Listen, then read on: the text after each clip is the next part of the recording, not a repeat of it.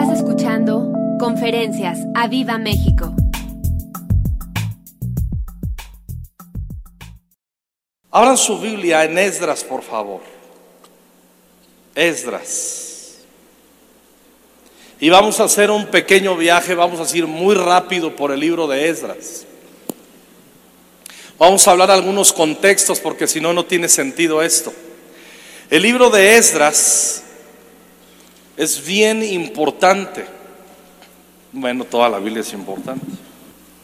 El capítulo 1 de Esdras, y vamos a leer por ahora, el capítulo 1 de Esdras nos narra cómo un rey llamado Ciro, que ni era del pueblo de Dios, fue tocado por el Espíritu de Dios, despertó Dios su Espíritu y provocó que regresara el primer contingente de los judíos a restaurar el templo devastado de Jerusalén 70 años antes.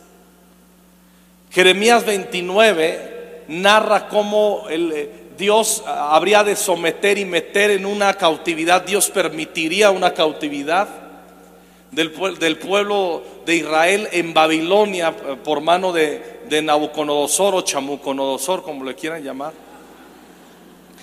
Y Dios permitió que estuvieran 70 años. Y cuando tú lees en Jeremías 29 dice, entonces vendrán y orarán y me buscarán de todo su corazón. ¿Sí? Y ahí es donde dice, yo sé los pensamientos que tengo acerca de ti, pensamientos de bien, no de mal, y todas esas cosas, pero luego no se entienden los, nada más queremos leer el versículo chidote pero el contexto es que Dios les dice, todos esos pensamientos que tengo para ti de bien y no de mal, es hasta que te saque todo lo mundano que traes adentro.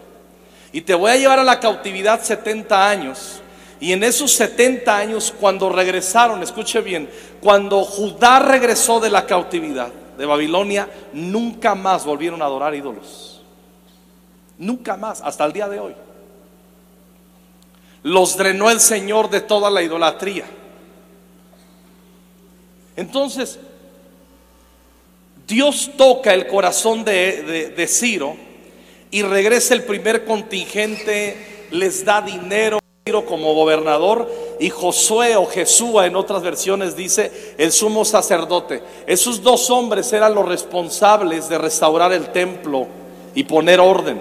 Zorobabel y Josué no el Josué del libro de Josué, Josué el sacerdote.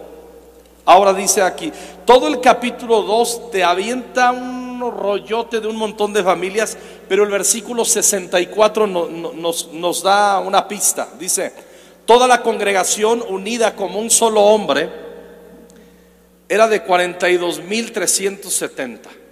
Entonces están regresando. Escucha bien, capítulo 3. Todo el capítulo 3 nos narra cómo llegaron y construyeron, comenzaron a poner los cimientos del nuevo templo. Ya estaban regresando de la cautividad. Ya fueron traídos, enviados por Ciro, ya les dio lana, ya les dio permiso y ya están comenzando lo que Dios cumplió. Iban a restaurar el nuevo templo donde la gloria postrera iba a ser mayor que la primera. Entonces ya, ya están poniendo, ya están comenzando la reedificación del, templo y, lean conmigo el versículo 9, 3.9. Bueno, desde el 8, que es el versículo más largo de la Biblia, sino el que es más largo, dice que vinieron a Jerusalén, y dice la última parte, y pusieron a los levitas de 20 años arriba para que activasen la obra de la casa de Jehová. Diga conmigo, activar. Dígalo más fuerte, activar. Luego dice en el 9, Jesúa también sus hijos y sus hermanos, Cadmiel y sus hijos, hijos de Judá, como un solo hombre, asistían para activar a los que hacían la obra de la casa junto con los hijos de etcétera, etcétera. Empieza la alabanza mientras ponen los primeros cimientos. Y el versículo 12, y muchos de los sacerdotes de los levitas y de los jefes de las casas paternas ancianos que habían visto la casa primera, viendo echar los cimientos de esta casa, de la segunda casa, lloraban en alta voz mientras muchos otros daban grandes gritos de alegría. Y no podía distinguir el pueblo el clamor de los gritos de alegría, de la voz de lloro, porque clamaba el pueblo con gran júbilo y se oía el ruido hasta de lejos. Era una pachanga lo que estaba pasando ahí, una santa pachanga. Era algo increíble. unos gritaban de alegría y otros lloraban también, pero de alegría, viendo que Dios había cumplido su palabra y se estaba reactivando nuevamente la casa de Dios. Etapa 1, cimientos. Capítulo 4. Vamos a ver en el capítulo 4 que comienzan los enemigos. Note bien, dice, oyendo los enemigos de Judá y de Benjamín que los venidos de la cautividad edificaban el templo de Jehová. Día conmigo, edificaban. Vinieron a Zorobabel en el 2 y los jefes de las casas paternas y les dijeron, edificaremos con vosotros, por, porque con vosotros, como vosotros buscamos al Dios. El asunto es que le dijeron, no, ustedes no entran con nosotros, es una tarea que Dios nos dio. Pero el versículo 4, el resultado de la negativa a la oferta de ayudarles fue este. Pero el pueblo de la tierra, escuchen bien, intimidó al pueblo de Judá y lo atemorizó para que no edificara. Intimidación y temor para no edificar. Además dice, sobornaron además contra ellos a los, a los consejeros para frustrar sus propósitos. Digan conmigo frustrar el propósito. Díganlo más fuerte, frustrar el propósito. ¿Cuál era el propósito? Construir el templo, reedificarlo para que comenzara el pueblo de Dios a levantar una fresca y una nueva adoración y estar y comenzar una nueva etapa de una fresca comunión con Dios. Ese era el propósito, pero los enemigos querían frustrar sus propósitos, los propósitos del pueblo de Dios. ¿sí? Ahora, levantaron, murió, murió Ciro y se levantó un rey que se llamaba Artajerjes. Es un buen nombre para tu hijo cuando nazca, para que le digas Arta, Arta, no, Artito, no. Artajerjes. Entonces, este como está un nuevo rey, estos enemigos le envían unas cartas y le mienten de una manera terrible. Le dicen, sabes que históricamente los judíos cada vez que agarran fuerza le terminan dando en la torre a los reinos, los que están bajo cobertura. Así es que ten mucho cuidado. Y le meten una espinita a Artajerjes, le mienten a Artajerjes y lo que hacen es que el rey Artajerjes envía unas cartas diciéndole, paren la obra. Cuando reciben la carta los enemigos que querían frustrar el propósito, el versículo 23, entonces cuando la copia de la carta de Artajerjes fue leída delante de Reum, de Sinsai secretario y sus compañeros, escuche bien, fueron apresuradamente a Jerusalén a los judíos y les hicieron cesar con poder y violencia. Digan conmigo cesar. Versículo 24. Entonces cesó la obra de la casa de Dios que estaba en Jerusalén y quedó suspendida hasta el año segundo del reinado de Darío, rey de Persia. Di conmigo cesar. Digan conmigo suspender. Repitan conmigo fuerte, poner la pausa. Los enemigos lograron poner la pausa a una tarea que Dios les había encomendado y que había movido y avivado el corazón de Ciro, que les había dado permiso, les había dado dinero. Ciro no los envió para que comenzaran la obra. Ciro los envió a concluir la obra, no solo a comenzar. Y el Espíritu Santo, escucha bien, cuando derrama poder en su pueblo, nos envía a comenzar, pero nos envía también con la, nos envía para terminar todo lo que, él, lo que Él pone. Entonces tenemos que entender que siempre habrá una lucha espiritual para que se frustren los propósitos de Dios en nuestras vidas personales en nuestros hogares, en cada iglesia local aquí representada. No tenemos lucha contra sangre y carne, dice el apóstol Pablo, sino contra principados, potestades y, toda, toda forma de tinieblas, expresión de tinieblas. Estamos en una lucha espiritual y la meta, escucha bien, la meta, frustrar el propósito, equivale a que nosotros no terminemos teniendo una comunión y adoración mayor al Señor. Un pueblo que tiene comunión es un pueblo que entiende con más precisión la voluntad del Señor. No se puede comprender ni entender la voluntad de Dios con mejor precisión, ni recibir poder para la ejecución, para ser más eficaces, sin la comunión en el templo. Por eso era importante restaurar el templo. Porque ahí habría comunión, ahí, habría la, ahí vendría la manifestación de la gloria de Dios. Entonces cesaron la obra, la suspendieron. Ahora, cuando vamos al capítulo 5, noten bien, dice así profetizaron Ageo y Zacarías. ¿Qué Ageo y Zacarías no son dos profetas que hay dos libros de los profetas menores en ellos en la Biblia? Y ellos dos, el mensaje de Ageo y el mensaje de Zacarías, escúchenlo bien lo que voy a decir, fue el mensaje que hizo que el pueblo de Dios quitara la pausa. Pero aquí viene el tema. Del capítulo 4 al comienzo del capítulo 5 del ministerio profético de Ageo y Zacarías, que lograron quitar la pausa y ayudar al pueblo de Dios a concluir su llamado y su tarea, del capítulo 4 al 5 hay 15 años de pausa. Tú y yo lo leemos basando así. 15 años que se dedicaron al pretexto. Cuando tú lees el libro de Ageo capítulo 1, todo el rollo que ves en el capítulo 1 es que Dios les está diciendo, suban al monte, traigan madera, reedifiquen la casa. Pero todos habían dicho, todo Judá dijo, no es tiempo de edificar el templo.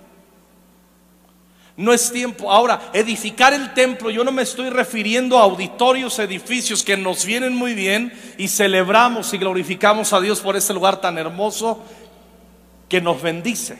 No, edificar el templo tiene que ver con poner atención al corazón y a los proyectos de Dios y ejecutarlo, es lo equivalente. Es escuchar a Dios e ir detrás de lo que Él está trazando. Entonces 15 años dijeron, no ha llegado el tiempo, no ha llegado el tiempo, no ha llegado el tiempo.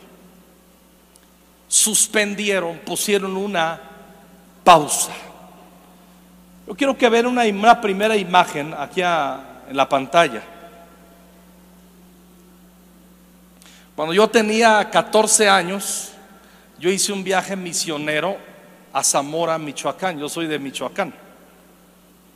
Y de donde yo nací, en Zacapo, un, pueblo, nos fuimos a, Zamora de misiones. Y luego que terminamos las tareas que teníamos que hacer, nos llevaron de turismo a Zamora. Y el lugar turístico era este. Un templo llamado por toda la gente la inconclusa, la catedral inconclusa. Y así se le llamó la catedral inconclusa. Mira la segunda foto, le va a ser más clara. Es lo mismo, pero más claro. Ahí yo conocí la inconclusa. Pero mm, si me permiten, les voy a leer aquí en Wikipedia, gracias a Dios por la hermana Wikipedia. Les voy a leer la historia un poco de esa catedral. ¿Me tienen paciencia? Escuchen bien. Les voy a leer.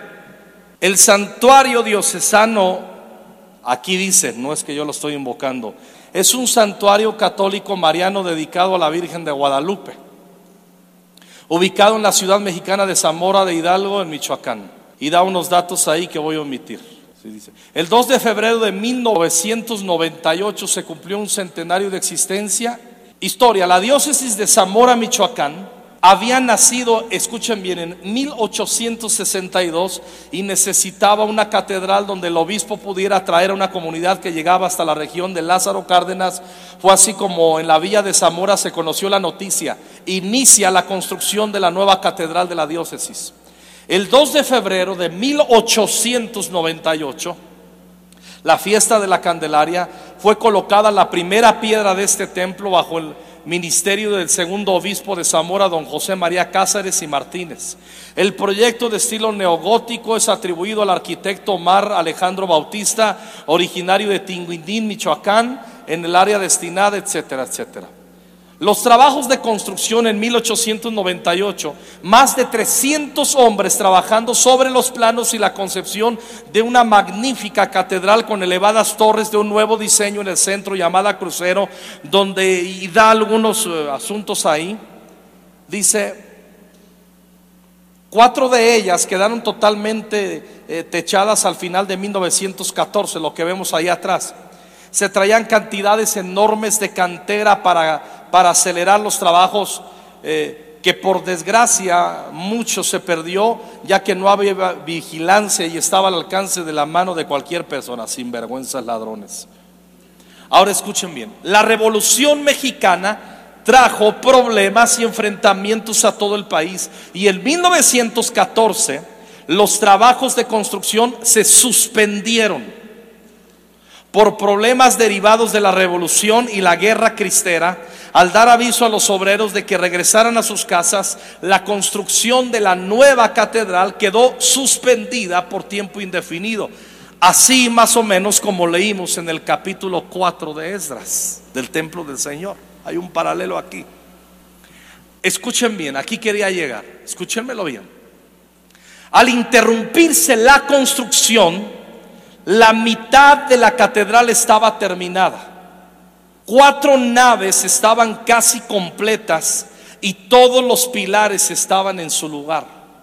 Los conflictos y la guerra cristera obligaron a la catedral en construcción a convertirse, escúchenlo bien, en sede del ejército, a quienes se les atribuye la pérdida de todos los planos de la catedral.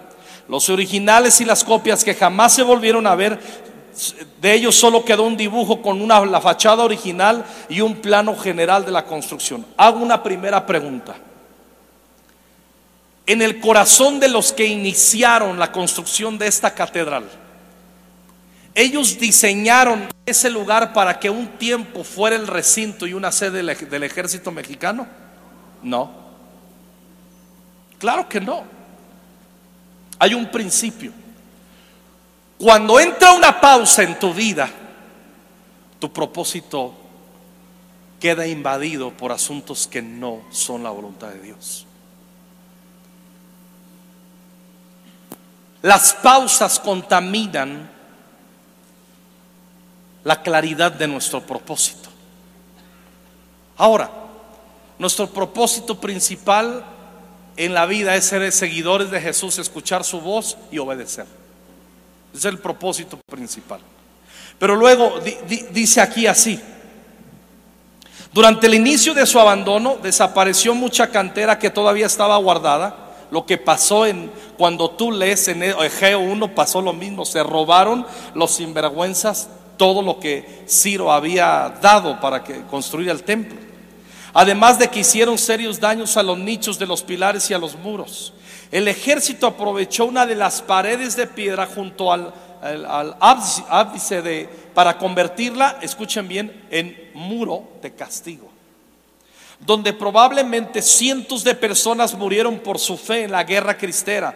Aún existe evidencia por los cientos de agujeros que causaron las balas. El muro aún permanece intacto con un triste recuerdo de las personas que ahí murieron. Hago otra pregunta los que iniciaron la construcción de la catedral, ellos presupuestaron o tuvieron la visión que ese lugar se iba a convertir en un lugar para ejecutar y para fusilar gente? No. Pero volvemos a lo mismo. Cuando hay una pausa en nuestras vidas de la voluntad que se ha revelado de Dios, a nuestros corazones siempre se va a contaminar y nuestras vidas vamos a terminar haciendo asuntos que ni, que ni tienen nada que ver. No tiene nada que ver. Y entra confusión a nuestro corazón. Y agregando esto, siempre va a haber pérdida. Siempre va a haber pérdida. Lo vemos en Esdras capítulo 4, en Ageo capítulo 1 y en este paralelo de que estamos leyendo de la inconclusa, la catedral allá en Zamora, vemos que la gente, ahí estaba el material, pero al no ponerse el material en la construcción, la gente llegaba, llegaba lo robaba y ¿saben qué hacían? Construían sus propias casas. Es lo mismo que en Ageo capítulo 1 les dice el Señor, es tiempo para vosotros, es tiempo de habitar en sus casas lujosas y mi casa está suspendida. Ese versículo no debe malinterpretarse que Dios no está de acuerdo con que prosperemos. Dios está hablando de prioridades. Primero la casa y luego nosotros primero su voluntad, primero sus proyectos, en nuestro corazón fuerzas, mente y recursos y luego nosotros. Si no vivimos así, no, no somos del reino, somos simplemente religiosos sin vergüenzas. Yo no aguanto ver, no aguanto ver a matrimonios jóvenes que se casan y se echan a perder. Y tú les ves, y lo peor es que te da coraje como pastor porque nos enchilamos los pastores con esto. Los ves cuando están ahí y dicen, ah, yo prometo amarte todos los días de mi vida. Con este anillo te desposo y estando como testigo Dios. Y se echan un chorote ahí y al medio año ni vienen a la iglesia y cuando llegan a venir echan su limosna porque lo que es del Señor, sus diezmos y sus ofrendas, lo dedican para pagar el nuevo auto que compraron y se olvidaron de los proyectos de la casa de Dios. Hijos de María.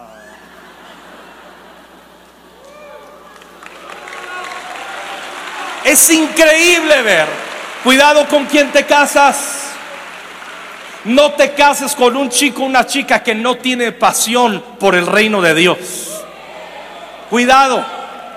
Ay, es que está bien guapo, está bien guapa. ¿Y qué? ¿Y qué? ¿Y qué? Ay, es que la espaldota que tiene las pom... ¡Oh! ¡Oh! ¿Y qué? ¿Y qué?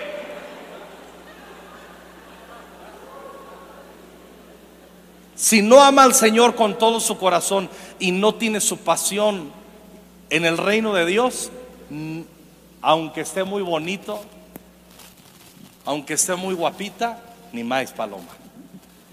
He dicho. Y tus papás me invitarían una, una Coca-Cola si estuvieran aquí. Gracias por el paro, pastor. Clarines. Ahora escuchen muy bien. Durante más, escuchen bien, más de 70 años, la nueva catedral fue utilizada para muy diversos usos. Después de la Revolución Mexicana y los problemas con el gobierno federal, la catedral fue transformada, escuchen bien, en vecindad de cientos de personas de bajos recursos. Esa era la visión primaria, que se que hicieran media catedral y que entraran a vivir los pobres. No, los pobres tienen su lugar. Y nunca debemos de olvidarnos de ellos y de ellas. Pero eso no era el propósito, hablando aquí en el contexto. Quienes hicieron que acabado el recinto quedara en ruinas, destrozando lo poco que quedaba de, nichos y tirando basura que se acumuló en las orillas de las capillas. Fue también una escuela. Y en los últimos años, ya cuando leí de esto ya, es el colmo se convirtió en el estacionamiento de los camiones que recogían la basura de la ciudad. Tú lees esa historia y tú dices, ¿qué onda?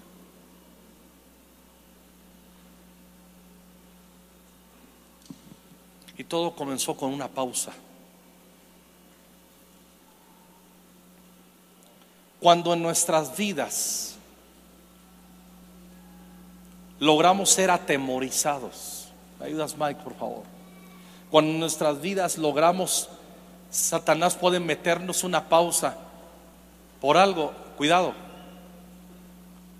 A todos nos pasa que va a haber eventos en nuestra vida que nos ponen una pausa, pero con la ayuda del Espíritu Santo tenemos que despertar Y tenemos que, escucha bien, reactivarnos. ¿Cuál es la bronca? Hay mucha gente que se queda en pausa. Hay mucha gente, yo veo muchos que estaban en fuego. El mismo Timoteo, que llegó a ser pastor en Éfeso de una iglesia de 100 mil miembros, siendo un chaval de veintitantos años. Tenía un fuego impresionante cuando lo tomó Pablo eh, como discípulo. Dos pueblos donde conocían a Timoteo, dicen hechos, daban buen testimonio de él. Dos pueblos, un chaval de, un chavalito de 14 años impactaba el corazón de dos pueblos en esa época y decían, ese muchacho tiene algo de Dios. Y no era pretexto que su papá no era creyente. Para que digan, ah, es que en mi casa es muy difícil porque es que mi papá, mi papá no es creyente. O si eres naco, mi jefe ni cree. O sea, como sea, pero no hay pretexto. No hay pretexto. Timoteo nos lo enseña. Llega un momento, le toma el apóstol Pablo, le hace un discípulo, lo envía. Hay un avivamiento Usted lo en las epístolas que le escribió el apóstol Pablo, consejos para cómo llevar, administrar una iglesia bajo el poder del Espíritu Santo y, temor de Dios. Pero de repente le habla personalmente y le dice, por lo cual te aconsejo que avives el fuego de Dios que está en ti, que te fue dado por la imposición de manos del presbiterio. Pero le está diciendo, aviva espérame. Mismo Timoteo entró en una pausa.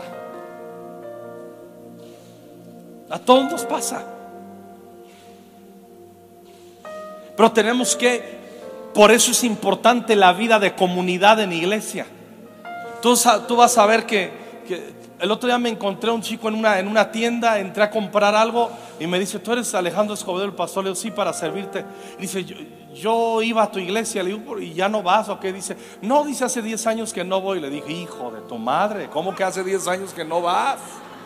¿Cómo te atreves a decir que hace, y por qué no va? Lo empecé a regañar ahí, digo, pues se me da, es mi don.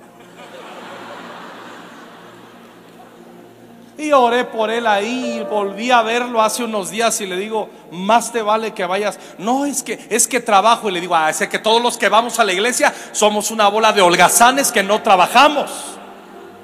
No servimos para nada. O sea que tú eres el único trabajador y tu trabajo te impide consagrarte y adorar e involucrarte. ¿Quién te crees que eres? Y uno, más no te doy un guamazo aquí porque estás en tu trabajo y nos están filmando las cámaras, desgraciado. Y casi lo maldigo ahí, pero me acordé que no puedo.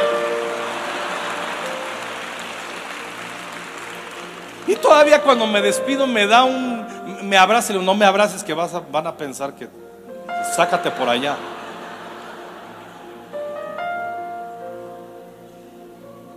Y yo, yo le dije, ¿cómo? Yo le dije, ¿cómo es posible que permitiste que entrara una pausa tan larga en tu vida? Te has perdido de un montón de cosas, no solo de recibir, sino de ser un suministrador de la bendición de Dios a un montón de gente. Le, dije, ¿sabes cuánta gente en tu casa y cercanos a ti, tus compañeros aquí de trabajo, ¿sabes cuántos serían salvos? Si tú estuvieras en fuego? ¿Sabes cuántos hubieran recibido el don de la gracia de la salvación si no estuvieras pensando tanto en ti mismo? Porque las pausas nos hacen introspectivos y nos engañan haciéndonos creer que lo importante somos nosotros y nos hacen nosotros ser, ay pobre de mí, soy una víctima. Es que una llaga podrida era mi vida y empezamos nosotros, nos metemos en unos rollos. Hay unos tarados, no hablo de aquí, pensé en los que yo he pastoreado.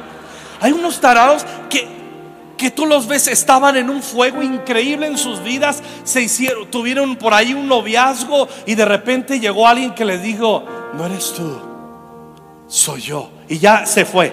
Y los abandonó y ahí están, queriéndose cortar las venas. Oh, porque me tuvo que pasar eso a mí. Era el amor de mi vida. El amor de tu vida es el Espíritu Santo. tarado. y ahí meten la pausa. Y si es que vienen a la reunión de avivamiento de jóvenes, vienen así.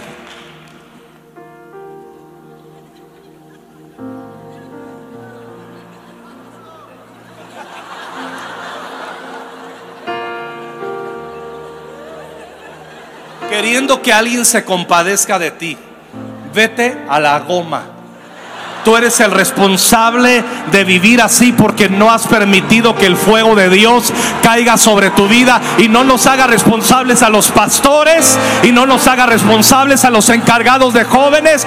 Tú eres el responsable de quitar la pausa y seguir activado en los propósitos de Dios. Porque desde que estabas en el vientre de tu madre, Dios te llamó y puso su espíritu en ti para que tú lleves a muchos a los pies de Cristo y te conviertas en una bendición a los que te rodean y corras a ciudades, a pueblos, a ranchos, a naciones y todos sean bendecidos por causa de la gloria de Dios que está en ti.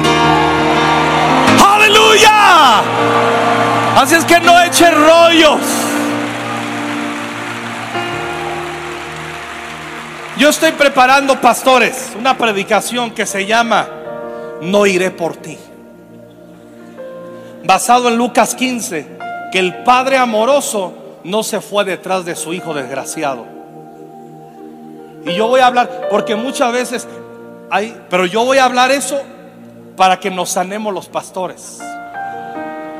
Y se va a llamar la predicación, ni más no iré por ti. Oraré por ti hasta que regreses y que te partas la jeta. Mi mi esposa y yo tenemos un dicho con el equipo pastoral. Cuando vemos a alguien que está así, le hacemos así. ¿Y sabes qué significa eso?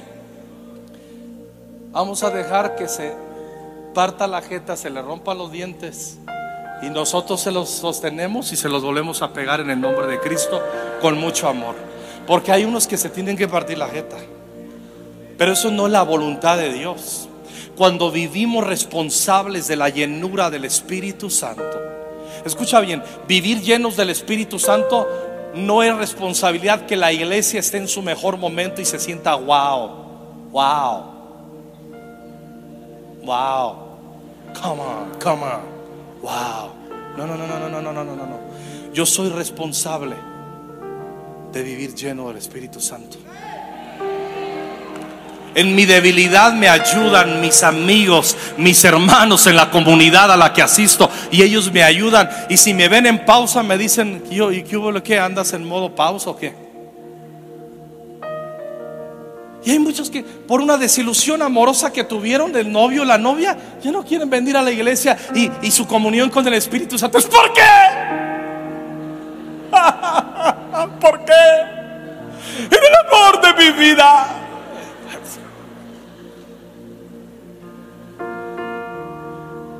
Era un tarado, era una tarada, no te valoró. Ya me voy a portar bien, ya le voy a bajar. Tú no puedes permitir que Satanás te meta la pausa y te deje trabado. Y sabes que parte del propósito de este tiempo que nos ha traído aquí el Señor es quitarles la pausa a muchos. Ah, escúchame, voy a, ¿quieren que me meta un poquito más aquí? ¿Amarramos navajas? Nada, que dicen sí a la mera hora ya. Escucha bien, ¿sabes muchos en qué el diablo les ha metido la pausa? En que te ofendieron y no perdonas. Tenga chango su banana.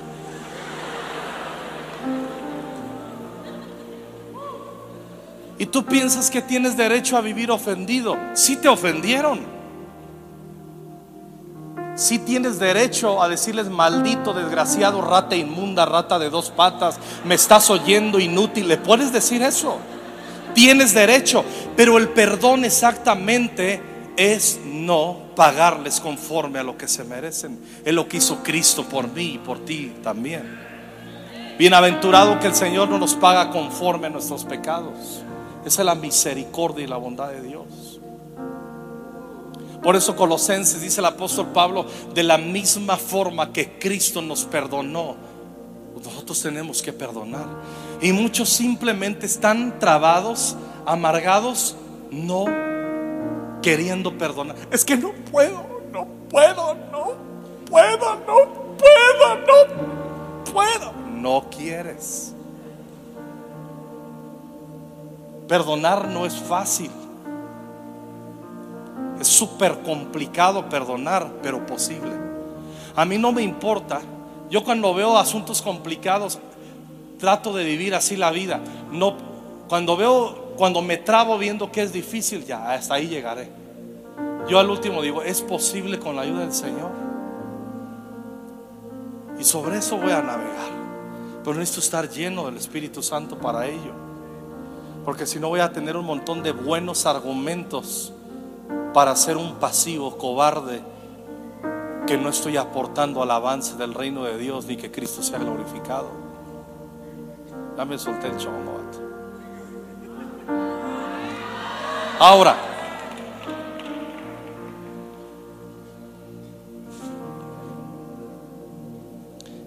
regresando a Zamora, Michoacán, después de muchos intentos de recuperar la catedral, apodada por los zamoranos la inconclusa, en 1988. ¿Quién nació aquí en el 88? Levanta su mano. Fíjate, no hace tanto. Bueno, cuando tienes mi edad no se te hace tanto, ¿no? En 1988, Monseñor José Robles Jiménez, octavo obispo de la diócesis, logró rescatarla. Un año, un año después decidió dedicarla. Bueno, era su fe y Sabemos que es equivocado esto a la Virgen de Guadalupe y cuando estuviera terminada hacer la nueva catedral de la diócesis de Zamora. Al interrumpirse la construcción en 1914, estaban techadas cuatro naves, etc. El proyecto de reconstrucción se inicia, escúchenlo bien, increíble, en 1990. Nada. Estamos hablando de menos de 30 años. Quitaron la pausa. Yo te aseguro que ese Monseñor José Robles, te aseguro que fue inspirado leyendo el libro de Esdras, te lo puedo asegurar.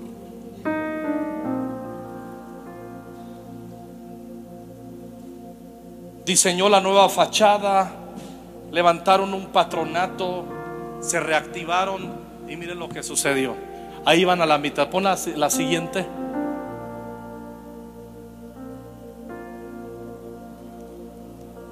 La inconclusa ahora ya está reactivada. Y hoy día ese lugar en Zamora está así.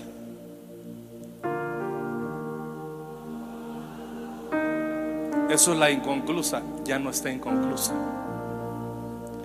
Yo no he tenido chance de ir a Zamora, pero desde que tenía, les conté 14 años, me llevaron de turismo a la inconclusa, así como que hoy, ay, yo de, ay, qué padre, no, no, la inconclusa, no, wow, wow, wow, come on, come on, o sea, wow, ¿no? y me contaban con mucha emoción la inconclusa, yo, no, cámara, la inconclusa, la inconclusa, ¿no? Pues yo digo, ¿esto qué? Y tardó décadas hasta que un hombre le ardió el corazón. Cuando nos arde el corazón, hacemos dos cosas. El Espíritu Santo nos lleva a dos cosas. Una, haces un inventario de las cosas que has dejado en pausa. Y tú dices, esto me lo pidió el Señor, lo voy a terminar. Y comienza a suceder algo también por causa del Espíritu Santo empieza a arder tu corazón para nuevos proyectos. Te arde el corazón. Te arde. No puedes dormir. Te quema. Te quema, o sea, no hayas... Vives frustrado a veces de...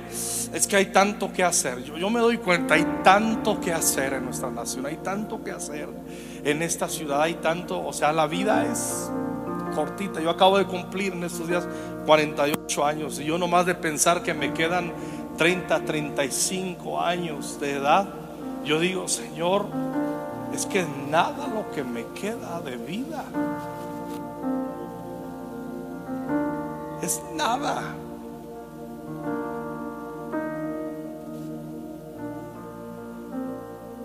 Yo no puedo andar tonteando, yo no puedo andarme metiendo el rollo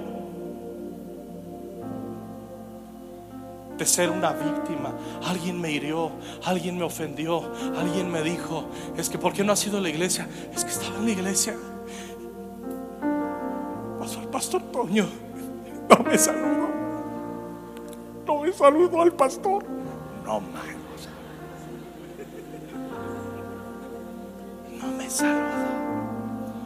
Pastor Fer estaba imponiendo las manos y me saltó a mí, oró por todos menos por mí. Él no me ama, me rechazó. Vete a la goma. O sea, ¿cómo puedes pensar así? Y la víctima, es que me dijo, es que me acaban de decir. Invéntate cualquier cosa. Qué aburrida la gente sin la unción y sin el Espíritu Santo. Se convierte, mira, cuando tú estás en pausa en tu vida, en tu familia te dicen, ay, hola, buenos días, te amo, uh, gordito, que te vaya bien en la iglesia, adiós, flaquito. Así, cuando se van tus papás, dicen, híjole, quítale la pausa a ese baquetón. Porque nadie nos aguanta cuando estamos en pausa. Nos convertimos en gente depresiva. Nos convertimos en gente que hacemos responsables a los demás de nuestro fracaso. No se diga a nuestros cercanos. Es que no pude adorar porque como que no estaban conectados los del equipo, les falta más oración.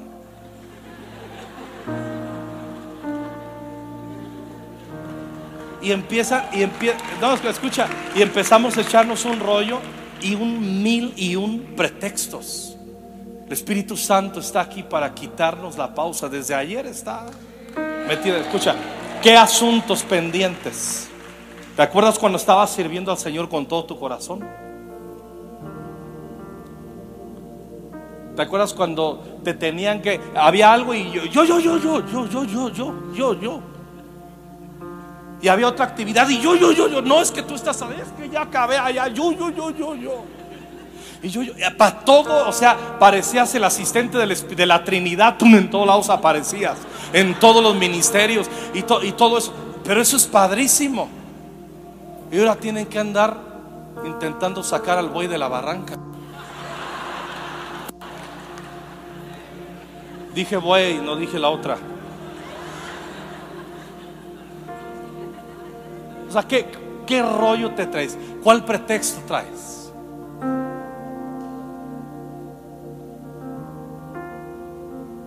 Es que mis papás en la casa no se aman. Deja que arreglen su asunto. Tú diles, papá, mamá, te amo, están para el perro, los bendigo, se ven mal. Busquen al Espíritu Santo, arrepiéntanse de sus pecados, pero yo voy a seguir mi camino, yo voy a ir para adelante, yo voy a amar al Espíritu Santo y los voy a amar a ustedes. Ya. O sea, no podemos vivir de víctimas. Todas las personas que no quieren perdonar y que viven víctimas y, con el espíritu de rechazo, de, toda esa gente es puro pretexto. Les gusta vivir en la pausa porque tienen miedo a ser gente que completa proyectos. Y cuando estamos llenos del Espíritu Santo, no, no, no. O sea, vivimos locos. Queremos. O sea, yo. Yo me siento desesperado de ver a los jóvenes en México de repente como andan. Eso estar aquí es, es un oasis, ver que aman, buscamos la llenura, buscamos la presencia. ¿De qué otra manera lo vamos a hacer? Con intelectualismo y con frases robadas facebookeras.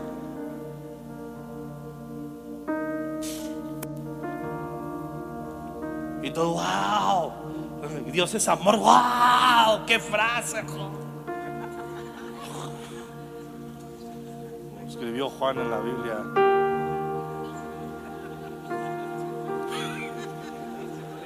Entonces, como no lees la Biblia, pues todo es wow.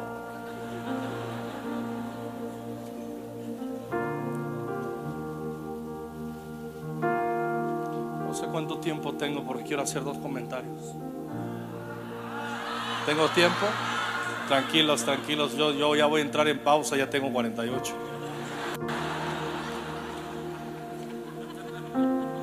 Ustedes parecen grillos saltarines. Yo nomás los veo ayer en de la alabanza, ¿no? Están cansados y todo. No, y yo sí, carnal. Y nomás de verlos, tiene un salto dado. ¿Cómo que no? No, si ya nos cosemos al primer hervor. Pero aunque el exterior se desgasta, por dentro, como nunca yo me siento como fiera para servir a Cristo para correr por México a donde Dios nos lleve, abrir iglesias, predicar el Evangelio. Sirve a Cristo con, toda tu, con todo tu corazón. Sirve en tu iglesia. Ve al grupo de jóvenes. Sirve en los círculos de oración. Deja los pretextos. Deja, deja toda esa tontería. Porque Dios no te dio un espíritu cobarde. Te dio un espíritu de poder eso es lo que dice la escritura. El libro de Ageo y Zacarías son los que sacaron de la pausa al pueblo de Judá. Ageo capítulo 1, tú lo vas a leer, son dos, es una hoja en la Biblia que me ha cambiado a mí la, la vida. Les dice, siembran mucho y recogen poco. Comen y no se sacian. Se ponen buena ropa y no quedan satisfechos. Todo lo que ganan se les va como agua, no les rinde. Y Dios le dice a su pueblo, ¿por qué? Y mismo Dios contesta, antes que se les adelanten a contestarle una burrada.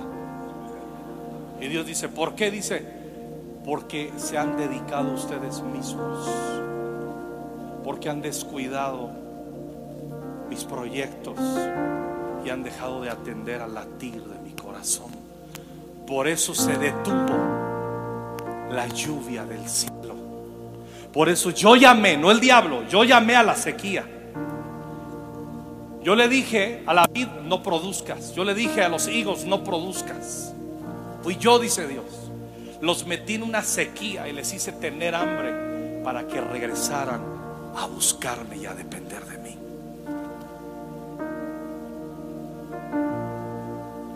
Y ahora, ¿cuál es el rollo? Estás metido en una bronca. ¿Y ¿Cuál es una bronca? Si, si usted quiere prosperar, si usted quiere ser bendecido, llame ahora. Llama. Se te va a abrir el cielo. Se te va a abrir el cielo. No solamente para ti, sino para tus hijos. Pero llama hoy ahora y por mil dólares el Señor te bendecirá. Te abrirá el cielo. No, no, no, no, no. Está bien dar y debemos dar y no tenemos que ser unos mezquinos, pichicatos, sinvergüenzas, hijos del maíz. Los diezmos son del Señor. Eso está claro. Pero escuchen muy bien.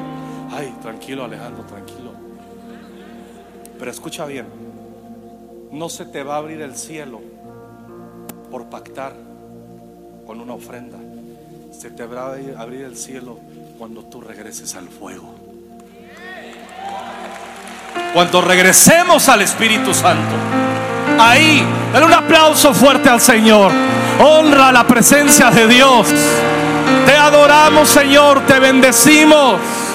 Te damos gloria a ti, Jesús. Ahora termino con esto.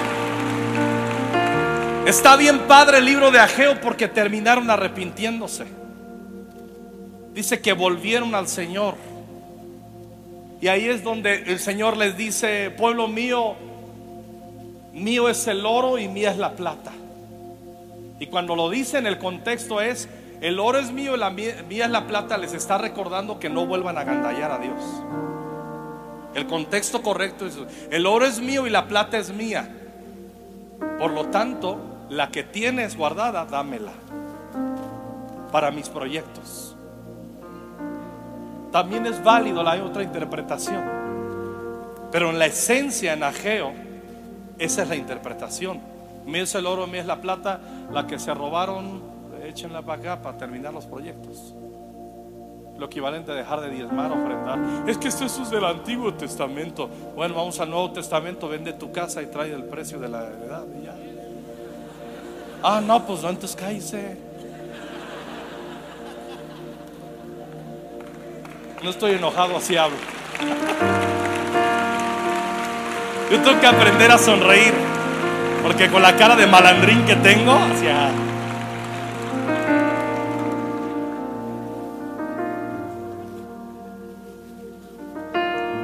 ¿Cómo se llamaba el otro profeta? Ageo hizo su chamba. Zacarías. ¿Han leído alguna vez el pasaje no es con espada y no es con ejército, sino que es con mi Santo Espíritu, ha dicho el Señor? ¿Lo han leído? Hasta cantos hay y, y están padres. Pero ¿sabes a quién le está diciendo esa palabra Zacarías a Zorobabel.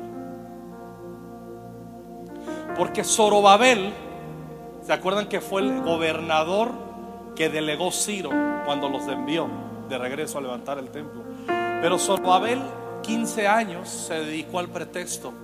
Fue el líder del pretexto. Y Josué era un hombre depresivo. Tú lo ves en el capítulo 3 de Zacarías y le dice, arrepiéntete de estar en tu depresión y actívate. Pero el problema, el, el problema de Zorobabel no era que era depresivo. El problema de Zorobabel es que en medio de todo esto se sentía muy picudo, sin el Espíritu Santo. Y llega y le tiene que decir, no, no, no, no, no, no, no, no.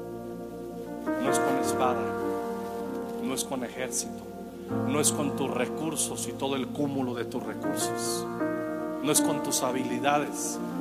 Y le termina diciendo, es con mi Santo Espíritu. Regresa a lo que es. Escuchen muy bien chicos, se corre un grande riesgo en esta generación. Son tan hábiles que podrían olvidarse del Espíritu Santo. Podrían avanzar y hacer caminar 15 años bien la iglesia sin el Espíritu Santo pero tus hijos ni siquiera van a saber quién es Jesús. Y no te quejes si pierdes el fuego desde tu soltería. Ni esperes que tener una buena esposa llena del Espíritu Santo y menos hijos que trasciendan en las cosas de Dios. Ni lo creas. Por eso más vale que dejes que te haga un tatuaje interno al Espíritu de Dios.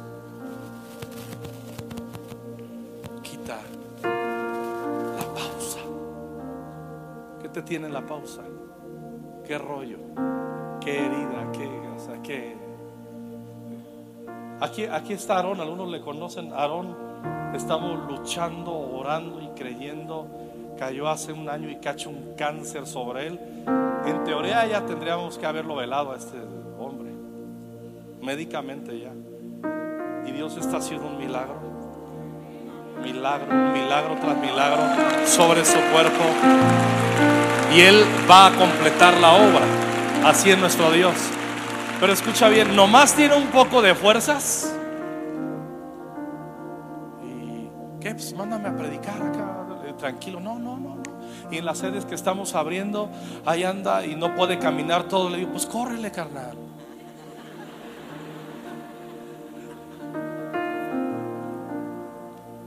Pero ¿a poco creen que está ahí? ¿Alguien puede hacer algo por mí? Una caridad por el amor de Dios. ¿O tú crees que Él está esperando que toda la iglesia en su momento, y lo hacemos, hay momentos en los que no lo esperaba, era lo que teníamos que hacer, hacer un vuelco hacia Él, y orando, intercediendo. Pero llegó un momento que dijo, el Señor me ha levantado, aquí está Rocío, su esposa, y, tú lo tienes que frenar, para, quiere ir a dar clases, quiere estar aconsejando, quiere ir a la escuela de música, quiere ir a predicar. Le digo, tranquilo, no corras. Bueno, sí corre, no corras. sí, pero no, y no, pero sí. Tú y yo nos entendemos. Cuando no tienes pausa, ni siquiera estar enfermo es pretexto. Es que soy muy joven, pretexto. Es que estoy muy ruco, pretexto. Ve a Caleb, 80 años, y dice, dame eso que me prometiste, me siento como de 40. Viejos los cerros, decía mi abuelo, y todavía reverdecen. Entonces, no es que yo no tengo mucha experiencia. Tienes dos años ya de caminar con el Señor y conocer al Señor. Como dice, es que yo soy nuevo en la iglesia. Nuevo teniendo un año, dos años. Nuevo, ya eres más ruco que nada. Ese es el problema. Tienen un año de cristianos y dicen, es que soy nuevo. No eres nuevo. Eres sopenco. No nuevo. Lo peor es cuando escuchas, no, yo soy nuevo, yo tengo como cinco años en la iglesia apenas. Vete a la goma. O sea, nomás porque, de veras porque, miren, si yo me, me diera a Dios, te doy chance de que seas diez minutos un personaje en la Biblia, el profeta Micaías que maldecía a todos. O sea, yo leo a Micaías y oh, siento el fuego de Dios. Porque cuando los reyes le decían, no, no hay uno, no hay un profeta, no, el Micaías, pues tráiganlo. No, ese vato no, decía, no, ese vato no. Porque siempre nos profetiza mal. Yo digo, ese me gusta. Porque les decía la neta del planeta. Ay, discúlpenme, ya me voy a tranquilizar. Así le debía, así le voy a poner un nieto, Micaías Escobedo.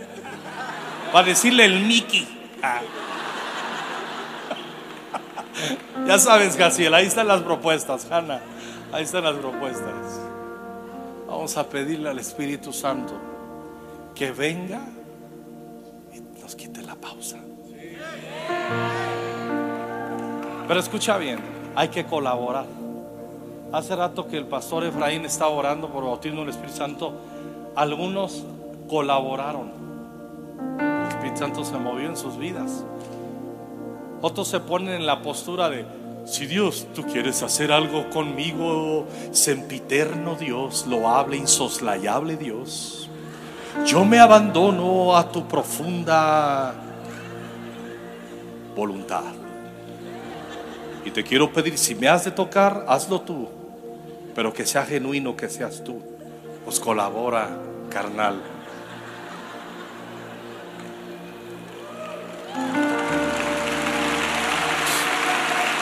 Yo cuando Dios siente que me va a tocar, yo ayer estaba aquí ministrando y de repente ya la patita, dije, órale, ya me toca a mí.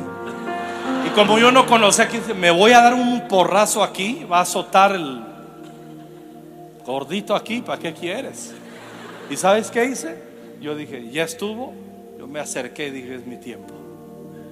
Yo necesito, te le pastor, ver, ora por mí que necesitamos todos ser llenos del Espíritu Santo. A ver, este llamado no es para todos y no te vamos a criticar. Estamos en familia, estamos en la presencia del Señor. Si tú sabes que hay un montón, una pausa por pretextos, por lo que sea, y tú dices, ya entendí, yo soy responsable de esto y sé que Dios me ama y yo tengo que ir detrás de lo que Dios me marcó. Sal de tu lugar, ven acá y vamos a orar juntos. Vamos a orar juntos, pedirle al Espíritu Santo que venga y se derrame a nuestras vidas y a nuestros corazones. Gracias,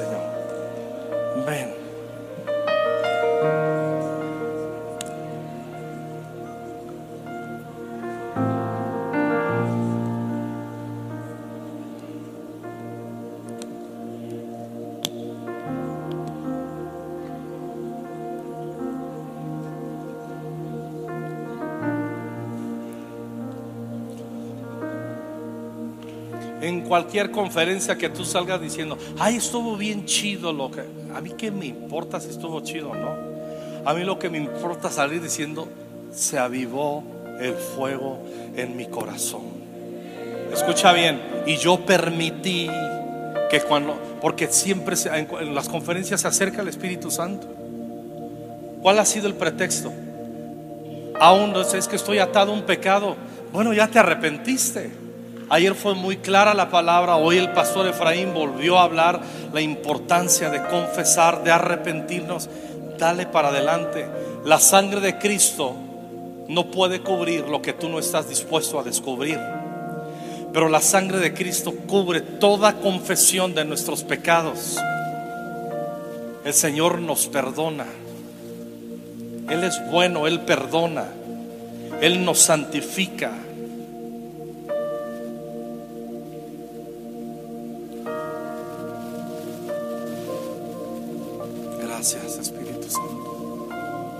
Quiero pedirle a todo, a todo el equipo pastoral, Efra, si en este tiempo, minutitos de administración que tenemos, tú tienes algo del Señor para participar, vamos a trabajar en equipo, es bien importante. Abran sus ojos, mírame. Primero vas a hacer una oración de 30 segundos, pero no vas a orar así. Padre Celestial, yo te pido, Padre Celestial, que Padre Celestial me perdones, Padre Celestial. Vete a la goma. O la oración del depresivo, no. Ora y pídele perdón a Dios.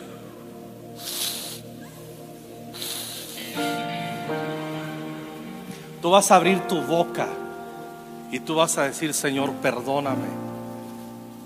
Vino un evento en mi vida que me metió en una pausa. Pero yo me quedé ahí y te pido perdón. ¿Y sabes qué va a hacer el Señor? Yo te amo, yo te perdono.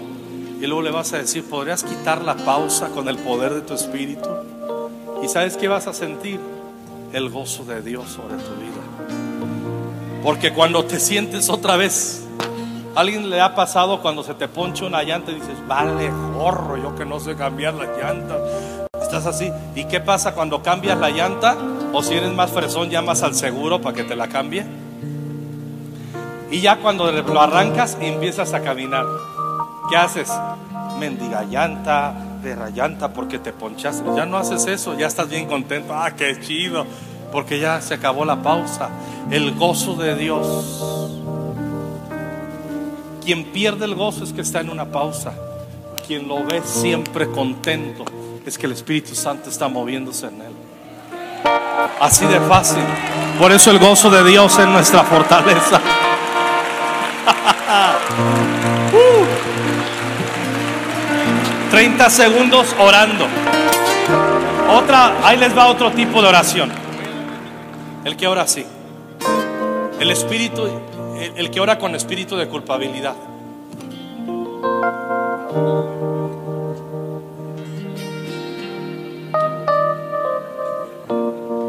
Carnal, carnal. Me salió lo naco. Tú vas a, con claridad, Señor, perdóname. Habla claro, como hablando normal. Perdóname, avívame, empújame con el viento de tu espíritu y guíame. Comienza a orar con manos alzadas, con las manos en tu pecho, pero quiero que todos abran su boca. No, no, no, no, no. Abre tu boca y dile, perdóname y avívame. Avívame con tu espíritu. Eso es. Amo, amo el ruido de oración en la casa de Dios. Es el mejor ruido en el planeta Tierra. Cuando el pueblo de Dios abre su boca y ora y busca al Señor y se conecta con el Espíritu Santo, no hay mejor ruido. El ruido de la búsqueda, el ruido de la comunión es la oración. La comunión, la comunión íntima con el Señor. Oh, Él te perdona, Él te perdona, Él te perdona, Él te perdona. Oh, y ahora dile, Señor, quita la pausa y avívame. Quita la pausa y avívame. Y alza tus manos y alza tus manos y de repente mientras adoramos, mientras sigues orando, el Espíritu de Dios va a caer sobre ti. Los que están siguiéndonos en otras naciones, en otros países, los que nos están siguiendo en las redes, recibe la unción de Dios. Ahí en donde estás, ahí en donde estás, recibe el poder Espíritu Santo allí en Canadá, en todo México, en Sudamérica. Recibe la unción del Espíritu Santo. Dios está quitando la pausa. Él está poniendo una nueva unción para que sigas adelante. Dile, lléname Espíritu Santo. Vamos, Mike. Oh, shetere de la rabala brocata. Y bracata la brocata la machata. Recíbelo, recíbelo.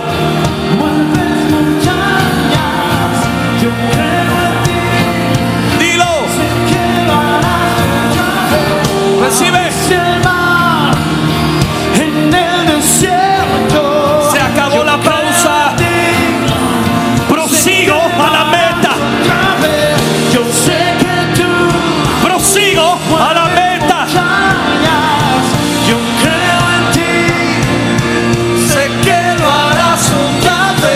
Oremos, oremos, oremos, oremos.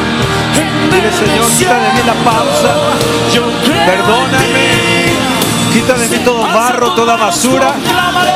Yo sé que tú Fuerte, cántalo. Yo creo en ti. Hazlo otra vez en mí.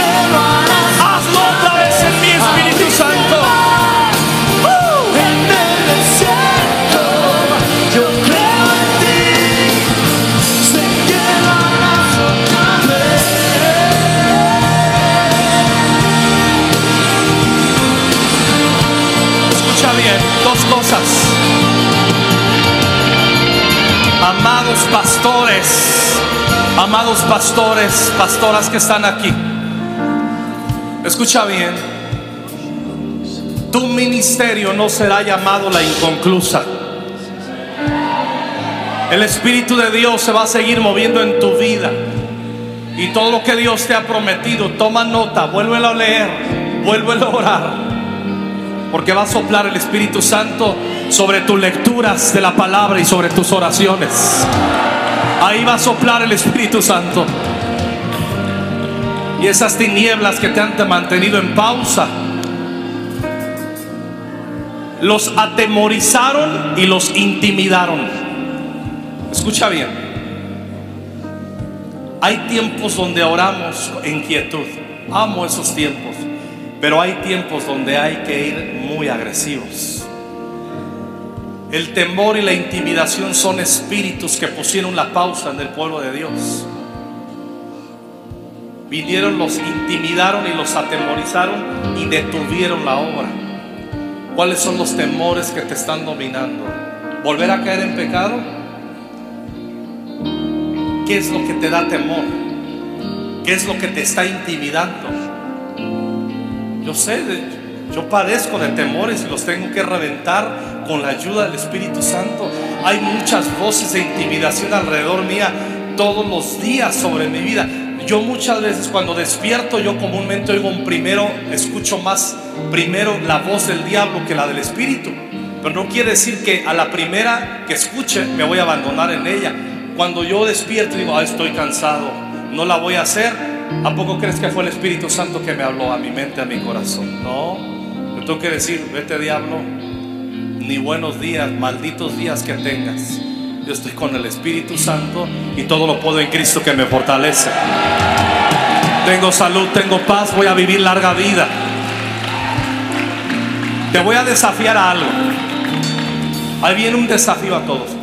Vas a orar un minuto con reloj en mano. Un minuto. Agresivamente y vas a echar el temor y la intimidación de tu corazón. Escucha no esperes, alguien puede orar por mí. Ora por mí, por favor. No, no, tú, tú, tú, tú, tú, tú, tú. Tú eres muy valiente y la unción de Dios está aquí. Vas a echar fuera los temores y la intimidación. Muchos tienen miedo para avanzar en, en la universidad, en la prepa. Para. Es pura intimidación, es puro temor. Para. Para. Algunos van a tener que volver a tomar el instrumento que dejaron, que Dios les habló. Aprende un instrumento, sea un colaborador para que tú te edifiques. Y no es que no la hago, eh, no la hago, no se me da, vete a la goma. Eres un miedoso, un temeroso y estás intimidado. Y todo, pues no se me da, pues que se te dé. Ya iba a decir menso, pero mejor no. Vas a orar un minuto y tú vas a echar fuera la intimidación. Yo sé qué temores tengo que tomar frente ahora, hacerle frente y cuáles intimidaciones. Yo me voy a unir a esta oración, yo me hago responsable. Ponte a orar un minuto. Voy a contar tres, pero vas a orar fuerte. Señor, vengo delante de ti. No, fuera temor, fuera intimidación, con manos alzadas. El Señor te unge y vamos. Uno, dos, tres. Echa fuera el temor. Fuera en el nombre de Jesús. Echa fuera la intimidación en el nombre de Fuera Cristo toda Jesús. intimidación. En el nombre de Échalo. Jesús. Fuera toda basura. Fuera. En el nombre de Jesús. Échalo fuera. Fuera en el nombre.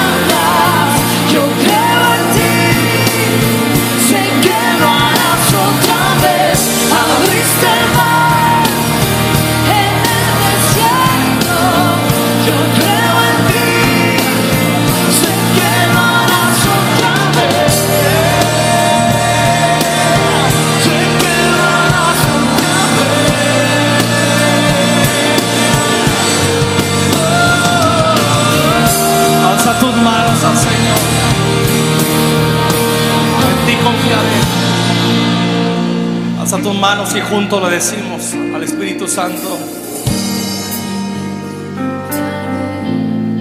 Tu promesa. Sigue en pie, tú eres fiel. díselo a Él. Confiado andaré, en tus manos estaré. Tú eres fiel, Díselo fuerte. en ti confiaré.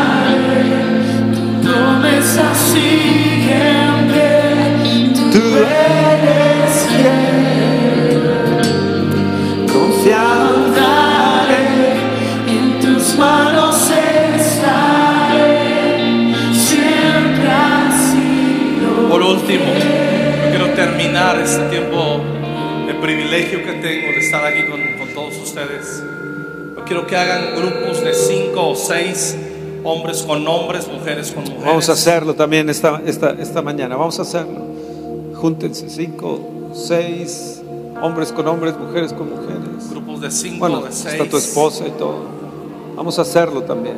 Vamos a hacerlo. Y pregúntale a quien está a tu lado si no sabes cómo se llama, cómo se llama y dile tu nombre también. Que tú vas a orar porque el que está a tu derecha y a tu izquierda. Sí, sí. Escuchen bien de qué se trata esta oración. Tú vas a orar y vas a profetizar.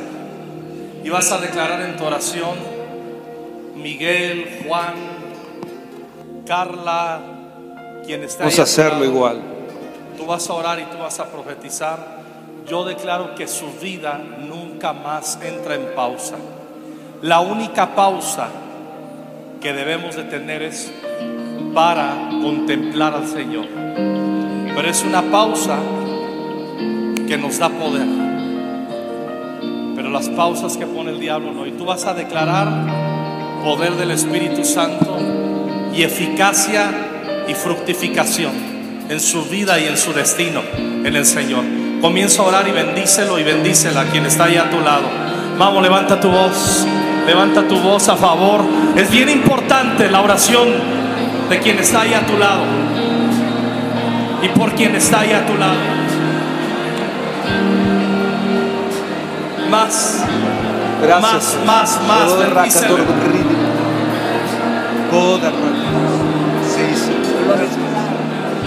Más, más, más, más, más, más. No más pausas, no más pausas. Ahora puedes orar más fuerte. Con más intensidad. Profetiza, profetiza. Tu vida no va a ser una vida mediocre de pausas. Tu vida no va a ser una vida pretexto. Tu vida va a ser una vida fructífera. Una vida colaboradora en el reino de Dios. Porque el poder del Espíritu está sobre ti. Oh, te vas a casar con alguien que no vivirá en pausas. Te vas a casar con alguien fructífero. En el nombre de Jesús. Espíritu Santo. Llénanos Espíritu Santo. Ahora reciban la unción ahí en donde están juntos. Pídele, llénanos juntos, Señor, allá arriba. Pídele, lléname. Lléname, lléname, lléname, lléname, lléname. Sí, Señor, llénanos, llénanos, llénanos. Recíbelo. Recibimos tu bendición, oh Dios. Sí, Señor, recibimos tu bendición. Sí. Padre, sí, sí, sí. te está llenando, Él está empoderándote con su gloria. Oh, aleluya, aleluya, aleluya, aleluya, aleluya. Pausa, Señor. Oh, la, la, bacata, la, machata, la, la, la,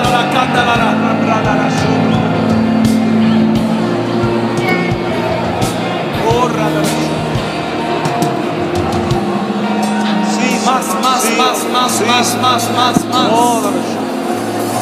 Sí.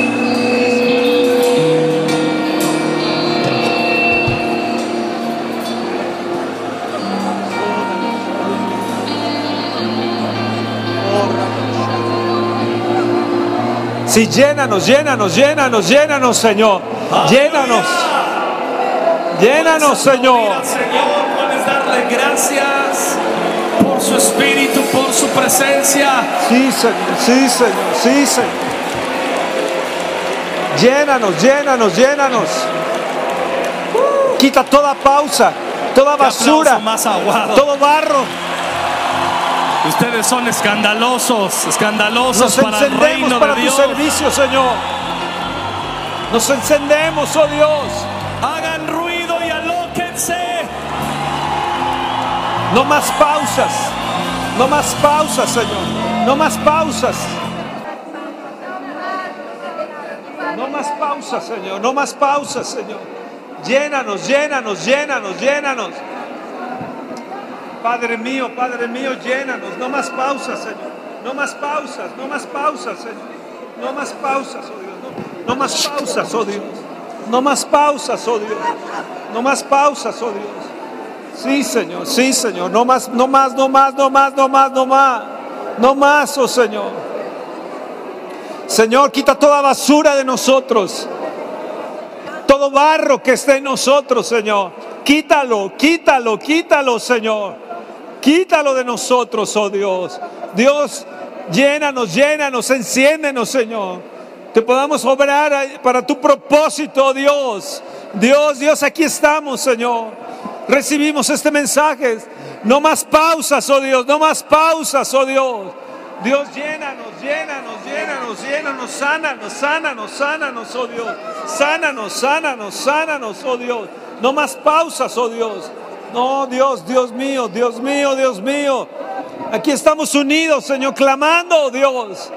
Enciéndenos, oh Dios. Padre, Padre. Ven, Espíritu de Dios, ven. Ven, Espíritu Dios, ven. Llénanos, llénanos, llénanos, llénanos, llénanos, llénanos. Ven, Espíritu de Dios. Ahora cae sobre nosotros. Enciéndenos, oh Señor. Allá arriba también, únanse, únanse, únanse, únanse. Es un tiempo de oración. Como escuchamos, no hay, no hay eh, palabras más bellas que un grupo unido en oración. Señor, no queremos ser solitarios, llaneros solitarios, Señor. Señor, quita de nosotros todo aquello que esté impidiendo servirte. Señor, vuélvenos al primer amor, oh Dios, al primer amor, oh Dios, Dios mío, Dios mío, llénanos, llénanos, llénanos, llénanos, llénanos, llénanos. Espera nuestra próxima emisión de Conferencias. ¡A Viva México!